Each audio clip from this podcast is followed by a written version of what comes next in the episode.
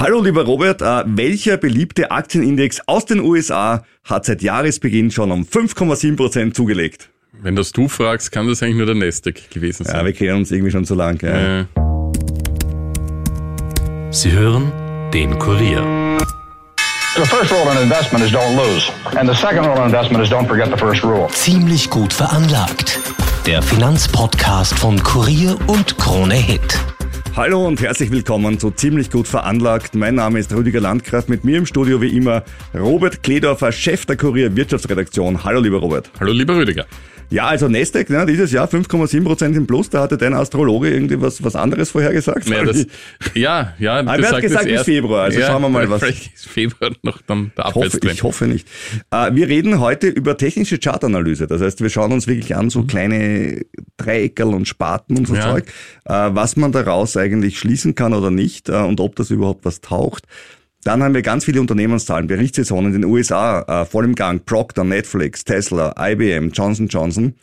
Und eine Aktie habe ich auch noch dabei, bei der sind, sind sich Cathy Wood und Warren Buffett einig. Und ich habe sie selber auch. Also drei wichtige Investoren der Welt vertreten eine Meinung, ist doch super. Das finde ich cool, ja. Ja, von mir kommt eine pikante Klage eines US-Konzerns gegen die eigenen Aktionäre. Das muss man mal schaffen. Umgekehrt erlebt man das öfters. Ja, ja, ja. Neuigkeiten zu AT&S und ich habe ein Depot bei einem Direct Broker eröffnet. Hm. Robert! Ja. Robert, this is the 21st fucking century. Ja, auch, auch Gratuliere. ich, auch ich, Digital Boomer, werde, werde jetzt. Ui, ui, ui. Ja, ich habe aber auch ein paar Schwierigkeiten dabei gehabt. ja, das ist äh, Und mit dem- Hochfahren vom Computer. Ja, genau, ja, nein, möchte ich euch nicht vorenthalten. Ah ja, und ein paar Höreranfragen haben wir auch noch. Wunderbar. Äh, Robert, vergiss mal das ganze Gerede, das wir immer machen. Wir reden immer über KGV, Dividenden, ich so. Unternehmensbewertungen. ja, genau. Gerade du bist ein alter KGV-Fan. Mhm. Return on Capital Employed und, und was weiß ich, Gross Margin. Und, ja. Schauen wir uns doch mal das ganze Thema Börse mal psychologisch an. Okay, Ja, weil dann sind wir bei technischen Analysen. okay. Technische Analysen kümmern sich ja überhaupt nicht drum, äh, was steckt da eigentlich dahinter, Mhm. sondern der sagt, bitte sag mir nichts darüber, sag mir nichts darüber. Ich mag mir nur die Chart ansehen, Ja, ich sehe ja. die Chart und dann weiß ich einfach, was passiert. Und ich habe mir das angeschaut für den Nasdaq 100, weil ich mir gedacht habe, na gut, wenn Mhm, du mit dem Astrologen kommst, dann komme ich mit der technischen Analyse, ja. Und äh, interessanterweise, ähm, bisschen so glaskugelig ist es, aber es ist eine Trefferwahrscheinlichkeit, die immerhin höher ist als pur random. Ja. Und wenn man sich jetzt eine technische Analyse ansieht, äh, was bedeutet das? Also wie gesagt, es geht um sogenannte technische Indikatoren. Das heißt, man schaut sich einfach eine Chart an und sagt, wo geht sie rauf, wo geht sie runter. Und das ist im Prinzip relativ leicht. Wie immer im Anlegen, es gibt drei Trendrichtungen. Aufwärts, abwärts und seitwärts. Seitwärts bedeutet, es tut sich nicht wahnsinnig viel. Und der aktuelle Trend ist immer mal das, wovon man ausgeht. Und die Frage ist, geht der weiter oder ändert er sich? Ja? Und äh, wenn er sich ändert, kommt eine Umkehrinformation. Dazu zählen die Schulterkopf-Schulterformation, die, die Dreifach-Spitzenformation und die Doppelspitzenformation. Die sagen dir dann, es könnte anders weitergehen.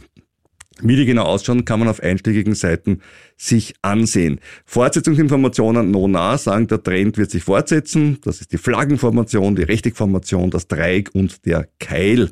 So, das hatten wir jetzt mal. Das heißt, ich habe einen Trend, es geht aufwärts, abwärts bleibt gleich und dann kann ich sagen, es wird entweder anders oder es bleibt so. so. Ja. Im Prinzip natürlich immer ein bisschen der Versuch, die Zukunft vorherzusagen mit allen Problemen, die das hat. Aber ich habe es mir jetzt beim Nasdaq 100 angeschaut, bei meinem Leib- und Magenindex.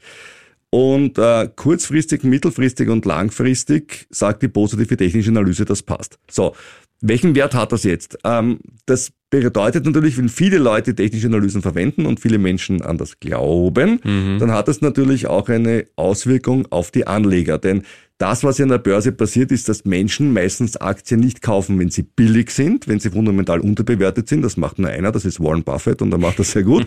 Sondern die meisten kaufen Aktien dann, wenn sie in den Medien stehen. Interessanterweise stehen sie meistens erst dann in den Medien, wenn es schon relativ am Ende des Booms ist. Ja. Und äh, das kann eben eine technische Analyse dann besser als äh, eine Fundamentalanalyse des jeweiligen Werts. Auch der Dow Jones schaut, schaut relativ gut aus. Auch, auch da ähm, gibt's übrigens Indikatoren, Robert, das ist was für dich. Es gibt einen Ein-Minuten-Indikator. Okay. Ja, das ist genau das für dich. Äh, Da kannst du sehen, was in der nächsten Minute mit der, mit der Aktie oder mit dem Index in dem Fall passieren wird. Aber ganz witzig, ich habe mir das äh, vorgestern angeschaut. Äh, der 1-Minuten-Indikator stand, als ich reinsah, auf Strong Buy, Ja? aber der 15-Minuten-Indikator auf Sell. Also Robert, das ist genau das, was du brauchst. Gell? Das Gegenteil von deiner Lieblingsstrategie. Aussitzen. Genau, da ist nichts zum Aussitzen, sondern du musst gleich mal aufstehen und dich hinsetzen. Immer abwechselnd, ja. Dem ATX wird übrigens kurzfristig ein Abschwung vorhergesagt für ein, zwei Wochen, aber auf Monatssicht ein stark kaufen. Der DAX steht längerfristig auf kaufen. Und den DAX habe ich mir noch mal näher angeschaut, nämlich ähm, haben wir eh schon öfters diskutiert, aber es ist wirklich, es ist wirklich immer wieder äh, erstaunlich, welche Auswirkungen es hat. Wie wir alle wissen, beim DAX werden ja die Dividenden reingerechnet. Genau. Im Unterschied zum äh, Dow Jones, zum Nasdaq, gut, da gibt's wenig Dividenden und zum ATX. Der DAX steht jetzt um die 16.000 Punkte, wie du weißt. Wo würde er stehen, hätten wir die Dividenden die ganzen, ganzen, ganzen vielen letzten Jahre nicht reingerechnet? Ein Was Viertel, ein Drittel weniger ungefähr. Hm, habe ich auch geglaubt. Ja. Und es sind 6.500 Punkte. Boah, Ja, also er wäre, was wäre das prozentuell? Ungefähr bei 40 Prozent. Ja. wah. Das Ah, ist es schon, heftig. das ist schon heftig. Ne? Also der Unterschied über die Jahre macht schon wahnsinnig viel aus. Und jetzt, Robert, du Digital Native, äh, jemand, der der Innovation äh, knallhart ins Auge blickt, Ja. erzähl von deinen Erfahrungen. Ja. Wie ist es gelaufen? Naja, Ausgangspunkt war, dass mir dann irgendwann jetzt die Gebühren doch dann zu hoch waren. Ja, das ist ja das. Ja. Vor allem, vor allem bei Aktien. Bei Fonds sage ich ja, über meine Bank, da kriegt man sie dann auch günstiger und, und das Ja, passt da, dann schon. wir, da machen wir halben Ausgabe-Ding. Ja, ja. Ja, da, da machen wir, also da bleiben wir noch, aber bei Einzeltitel wollte ich dann jetzt dann doch irgendwie raus, weil die Gebühren sich nicht mehr nicht mehr gerechnet haben. Naja, und da haben wir ein bisschen herumgesurft und haben mir angesehen, was da so empfohlen wird, was da ganz gut ist und so weiter. Ich kenne sie ja prinzipiell alle, Es aber sind ja auch jetzt nicht so viele, die in Österreich ansässig sind und steuereinfach ja, sind. also es gibt, gibt äh, deine Dadat, Meine ist es nicht, aber ich bin dort Kunde. Ja. Ja, genau, das meinte ich. Äh, Directbroker.at und, und äh, natürlich auch äh, Flatex. Flatex. Genau, Und dann ja. gibt's noch eine, eine Reihe anderer, allerdings ausländische, und da muss man halt dann, gilt man dort als Steuerausländer. Jedenfalls, ich habe mir da ein paar, paar angesehen und äh, bin dann zum relativ bald zum Entschluss gekommen,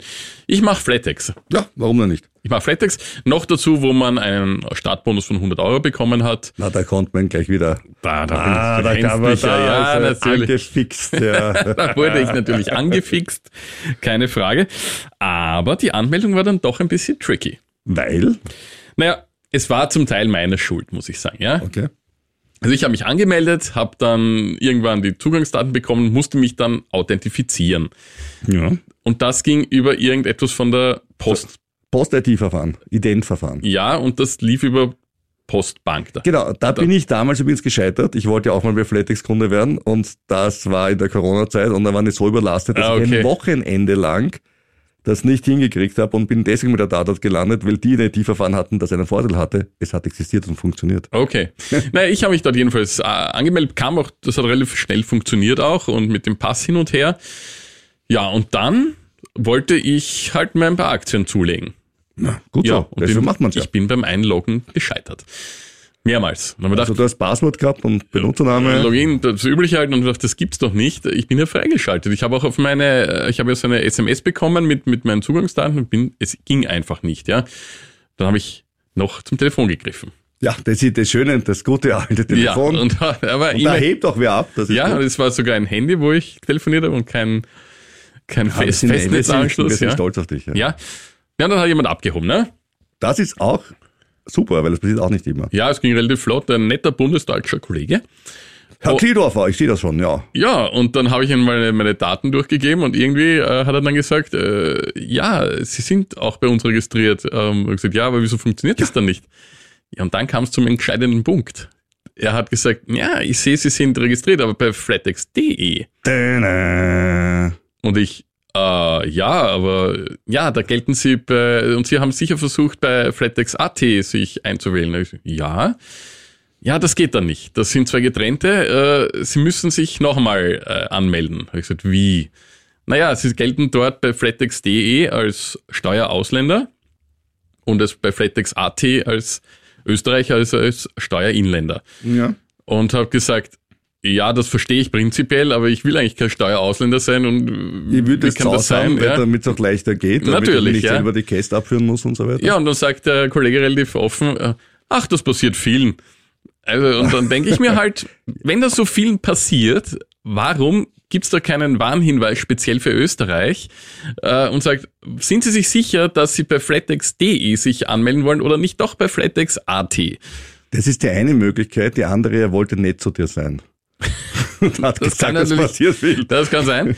ähm, ich weiß auch nicht mehr, ehrlich gesagt, wie, wie das passiert ist, dass ich bei flatex.de gelandet bin. Vielleicht war es irgendein Link, vielleicht hab, hat mein Browser das automatisch ergänzt, vielleicht habe es auch ich flatex.de eingegeben. Dein Gehirn war einfach durch diese 100 Euro Bonus derartig vernebelt, Ja, dass du gesagt da- hast, Geld, Geld, Geld. Ja, ist mir passiert. Ähm, Ich habe mich dann ein bisschen geärgert über die, weil es eben keine Warnung gab, aber natürlich auch über mich, weil mir dachte, Alter, ja. War das notwendig? Ja, und hat es gelöst dann? Also, Ja, ich habe mich einfach nochmal angemeldet. In der Zwischenzeit kamen fünf E-Mails von flatex.de plus sogar eine, eine Post, äh, richtig mit dem Postkasten äh, von flatex.de, wo, wo- bleiben sie quasi auf die Art. Und ich dachte, ja, ich komme nicht. Ähm, und und, bekommst jetzt 200 Euro? nein, das nicht. Ich wollte fragen.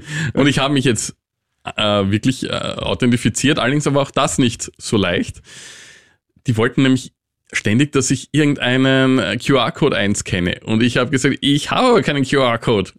Glücklicherweise hat eine Kollegin unabhängig von mir, ich wusste das gar nicht, äh, hat dann äh, sich mehr oder weniger zeitgleich bei flatex.at angemeldet und äh, habe gesagt, bitte hilf mir, ich bin leider gescheitert, äh, weißer Boomer. Und äh, die kam dann, die ist auch ein paar Jahre jünger als ich und hat aber dann muss ich muss ich aber fairerweise oder muss ich auch dazu sagen, sie hatte auch Probleme mit meinem Handy, das das zu checken. Das Ja, ja, es liegt am Handy. ja, das hat sie auch gesagt, wie sie hat gesagt, sie hat es über Apple Ja, gemacht ja, ja, und ich klar. über Android und, Ah, keine und da ist es ganz ja, anders. Ähm, ja, sie hat es dann nach zehn Minuten zusammengebracht, auch ohne diesen QR-Code-Scan. Ja, äh, all das könnt ihr dann übrigens Ihren Erfahrungsbericht plus meinen Erfahrungsbericht am kommenden Samstag im Kurier lesen und auf kurier.at.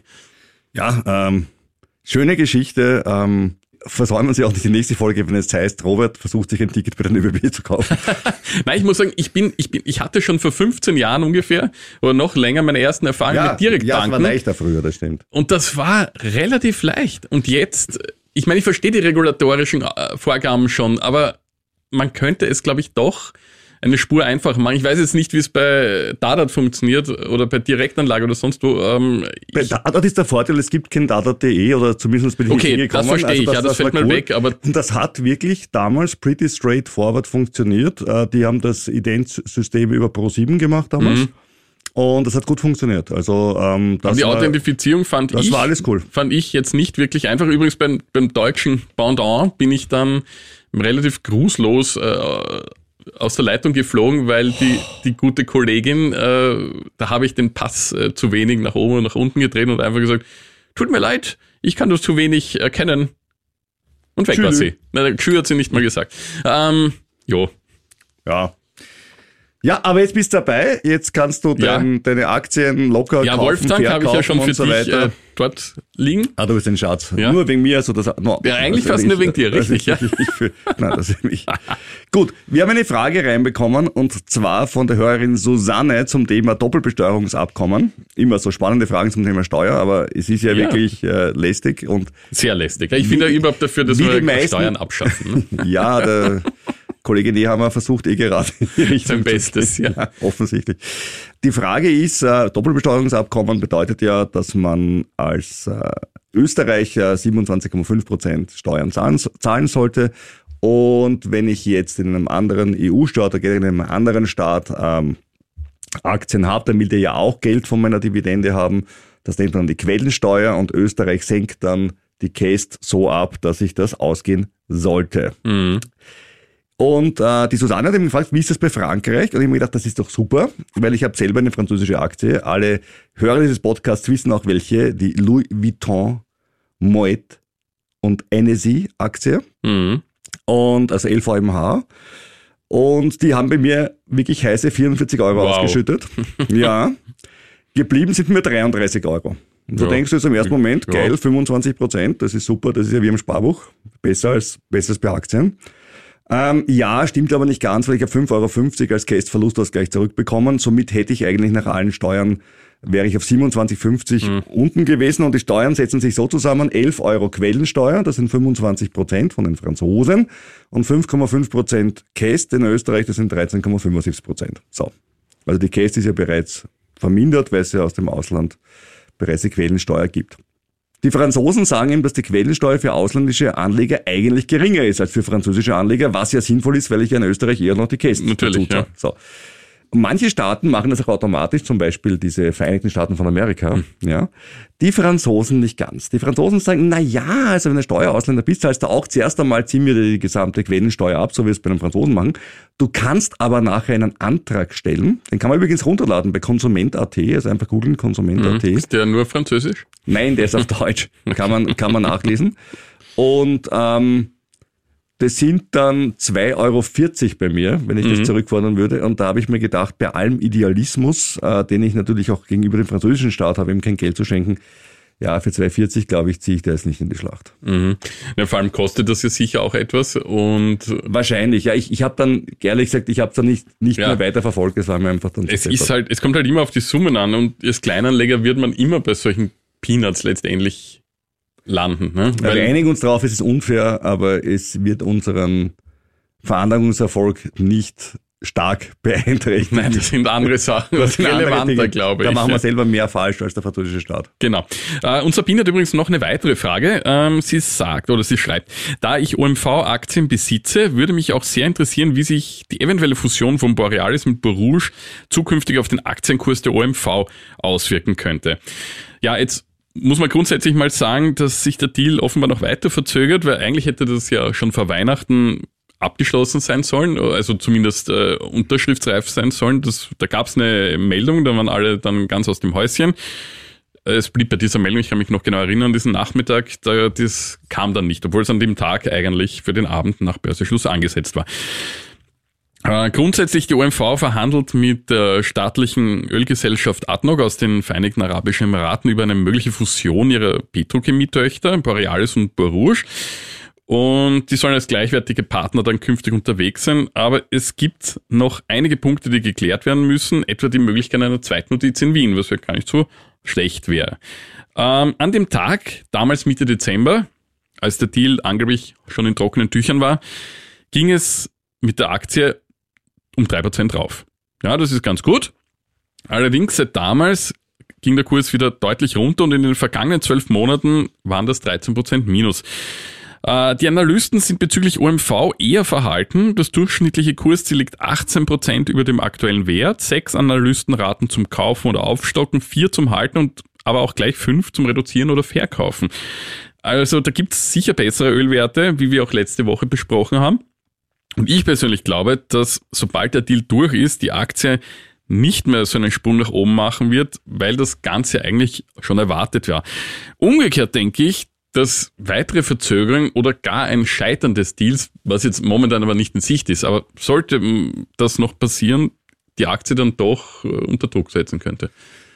Und letztlich muss man sagen, Stammhörer des Podcasts wissen, wir sind nicht die Wahnsinns-OMV-Fans. Ich glaube, es gilt für uns beide. Ja, Was äh, die Performance betrifft, äh, klar, wenn Energiepreise im Moment gerade eher wieder im Runterkommen sind, längerfristig, ist es sowieso schwer, aber das Verrückte ist eben auch die Performance, die die OMV hatte, als die äh, Preise so massiv Ja, gestiegen sind. also dass ja auch bei Ölpreisen von 90 oder 100 Dollar noch immer nicht äh, wie Chevron, wie Shell, wie BP einfach Rekordergebnisse gehabt haben. Ja, Und das ist das Problem, dass ich, dass ich mit entsprechend Unternehmen blieb auch sehe die Aktie verhalten. immer ja. wieder auch diese strategischen Wechsel, die sie machen. Richtig. Äh, jetzt wollen wir Öl fördern, Gas fördern, dann sagen wir doch wieder nein, Verarbeitung, die Borealis soll quasi Das das Kerngeschäft wichtig, werden ja. und dann geht's wieder umgekehrt. Also es ist Je, je nach neuen Generaldirektor wird da Ja, halt also- geswitcht und äh, bin da immer ein bisschen skeptisch, ja. Genau.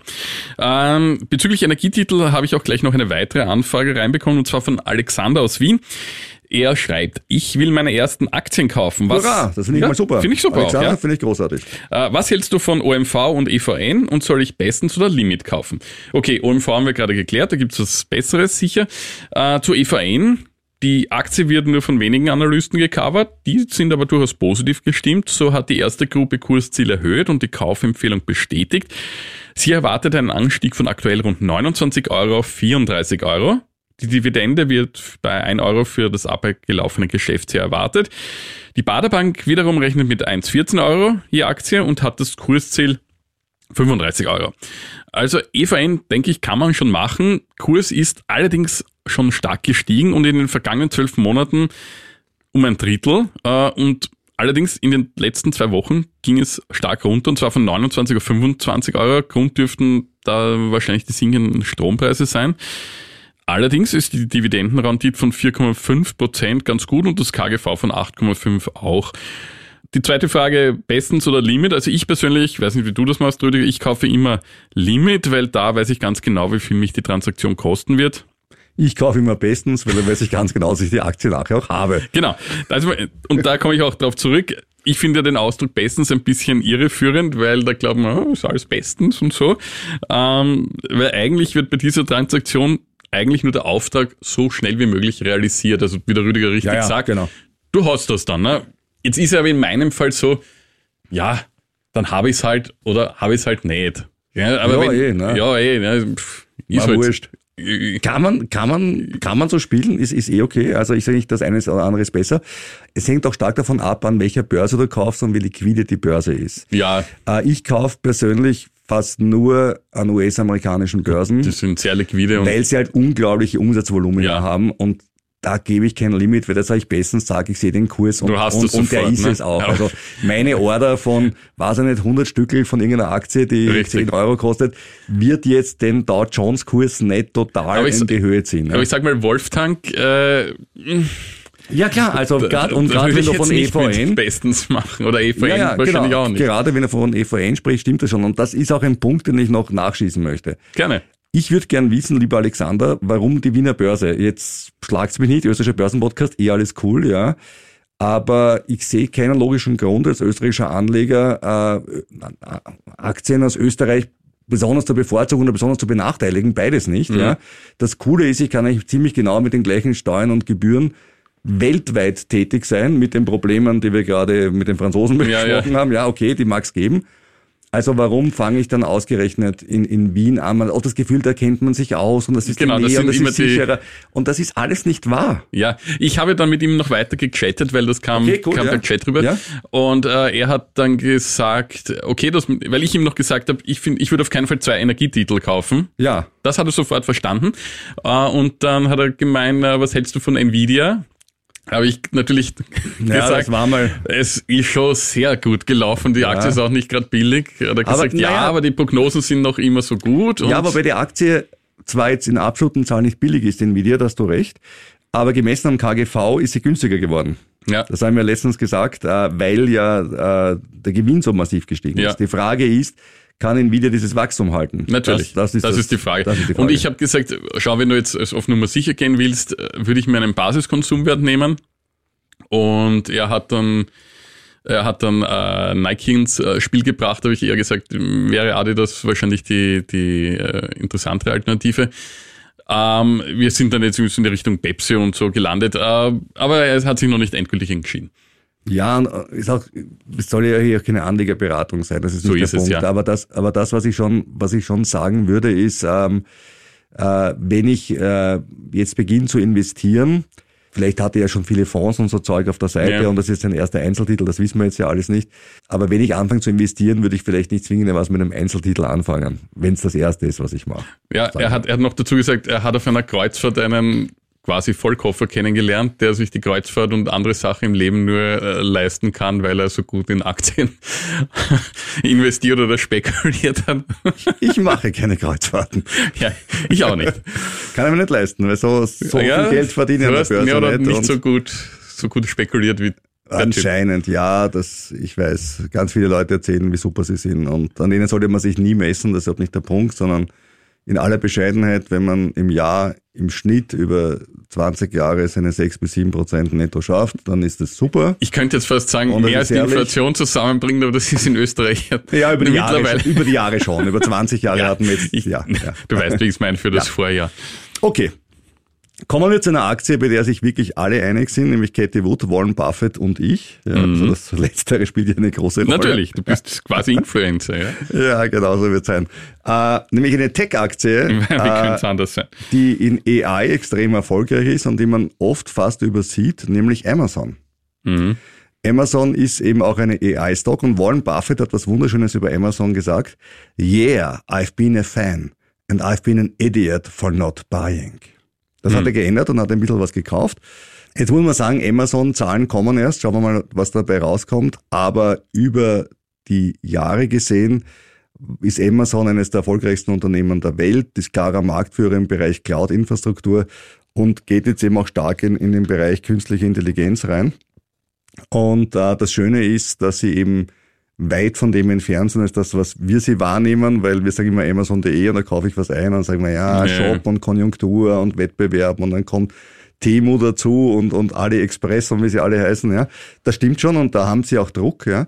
Aber in anderen Bereichen, wie zum Beispiel im AWS, Amazon Web Services, sind sie gut dabei. Und witzigerweise ist Warren Buffett hier in einer Meinung mit, mit Katie Wood, äh, die auch sagt, ähm, Amazon ist, eine, ist, eine, ist ein gutes Investment wert. Also ich bin bei Amazon drin, die Aktie ist nicht so super gelaufen wie zum Beispiel Alphabet, das muss man auch dazu sagen. Mhm. Also äh, stehen bei mir beide jetzt ungefähr bei 10.000, nur Alphabet habe ich um 5.000 gekauft und Amazon um 9.000. Ja. Also der Unterschied ist, der Unterschied ist, ist, ist natürlich extrem im, im, im, im Wachstum. Alphabet ist, ist viel stärker. Trotzdem glaube ich, hat Amazon ähm, als Aktie einen großen Vorteil. Die Schwankungen sind nicht wahnsinnig hoch und ähm, sie geht ihren Weg ja, dahin. Und ich glaube, irgendwann einmal wird Amazon auch eine Dividende zahlen. Ich werde diesen Tag noch erleben. Ja, und ich, ich sehe in Amazon ja vor allem da, äh, dahingehend eine Möglichkeit zum, zum Kursgewinn, die Beteiligung an Rivian. Ne? ja, das ist klar. Also, Also mein, wenn, was, wenn was, da mal der? Turbo zündet, dann das wird einen ordentlichen Einfluss haben auf. Elektroautos haben kein Turbo. Ich sag's immer dazu, gell? Nur, damit man's weiß. Ja, ja. Obwohl Porsche ja den äh, bei ihrem Taycan das stärkste Modell Turbo S genannt haben, was extrem kritisiert wurde, weil Mhm. ein Turbo ohne Abgase kann man schwer bauen. Ne? Ja. Ähm, kommen wir nach Österreich.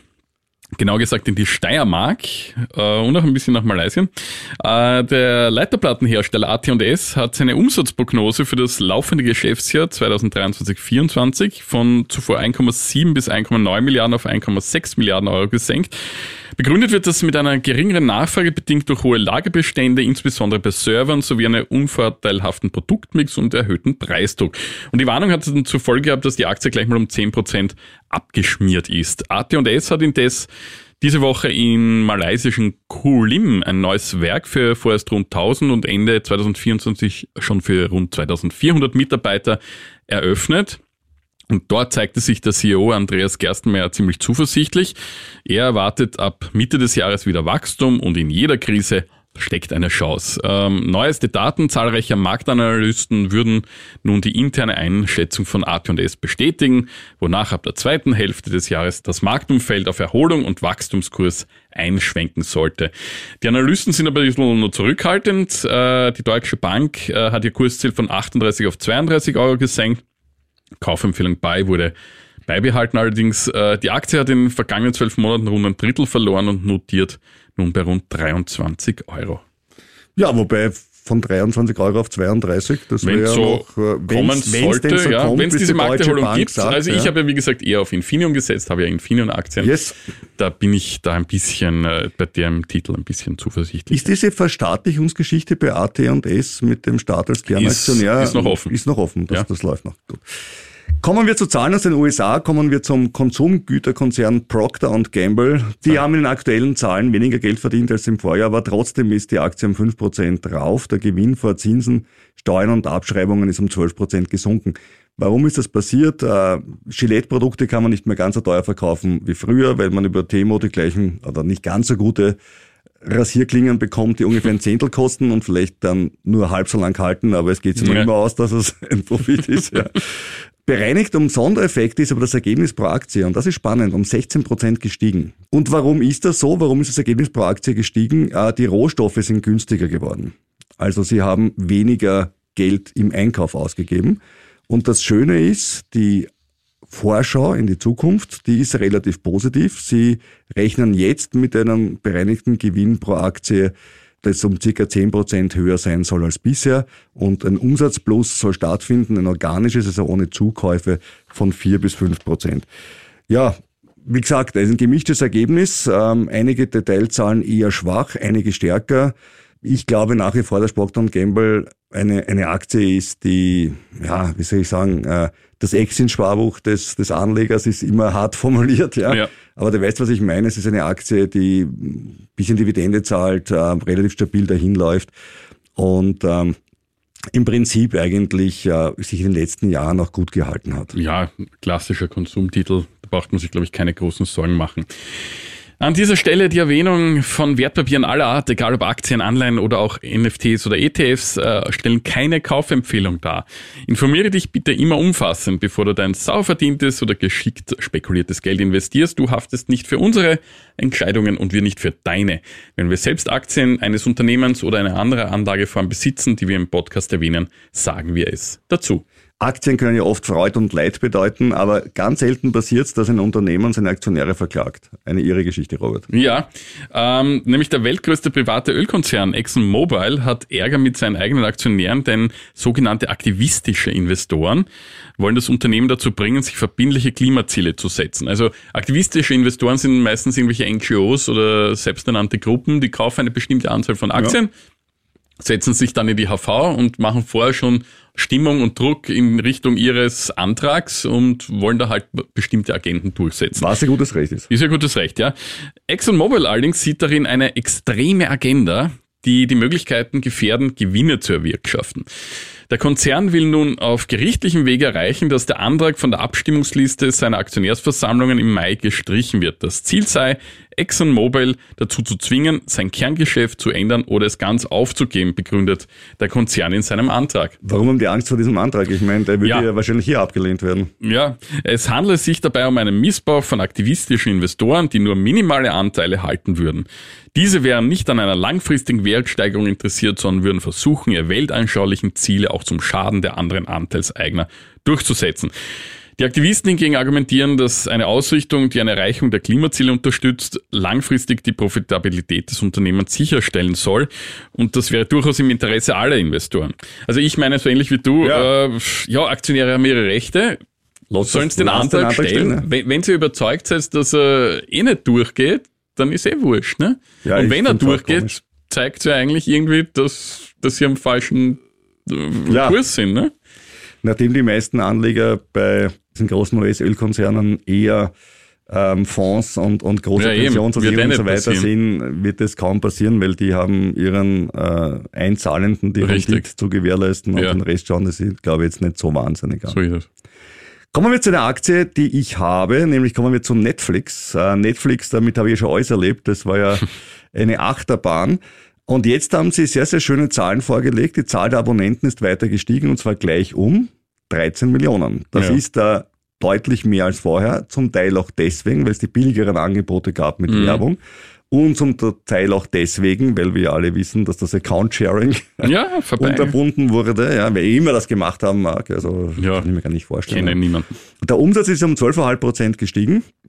Und jetzt investieren sie massiv in Content, nicht unbedingt in den Bereich, ähm, äh, der mich wahnsinnig interessiert. Äh, sie machen einen 5 Milliarden Dollar Team mit äh, Live Wrestling.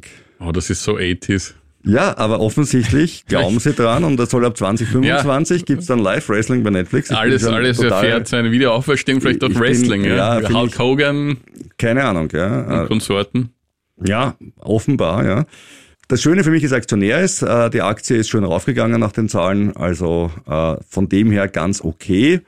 Ähm, die hätte ich wahrscheinlich früher kaufen sollen, nachdem sie abgestürzt ist. Das ist so mein, so. meine große Erkenntnis ist eigentlich, ähm, man sollte dann, wenn man sich am meisten fürchtet, die meisten Aktien kaufen. Ja, wohl bei Netflix muss ich sagen, die galten ja zwar als ja. Pionier, aber äh, war ja. dann auch irgendwie so links und rechts überholt. Ja, und, aber eben nicht. Das Witzige ist eben nicht. Ja. Und vor allem waren sie ja auch immer irgendwie so ein Übernahmekandidat. Ne? Ja, ja. Und so wie Spotify auch. Ja. Darauf warte ich ja bis heute. Und de deswegen eigentlich hätte man schon das wagen können, weil das selbst, wenn sie nur übernommen werden, ist das ja immer ja, so ein Boost für die Aktie. also, hm. Johnson Johnson, äh, das sind seit November um 7% drauf und jetzt gibt es Unternehmenszahlen, äh, den Umsatz um 7,3% geste gesteigert, also das ist recht, recht schön. Und den Absatz äh, um 6,5% gesteigert, also ist auch gut. Also denen geht's soweit fein. Äh, die Konsumgütersparte wurde ja abgespalten und äh, der Pharmakonzern äh, hat mehr als 35 Milliarden verdient. Also das sind wirklich gute Werte, nämlich doppelt so viel wie im Jahr zuvor. Mhm. Also das ist echt, echt schön. Und auch die Prognosen schauen gut aus. Sie rechnen mit einem Umsatzplus von 4,5 bis 5,5 Prozent.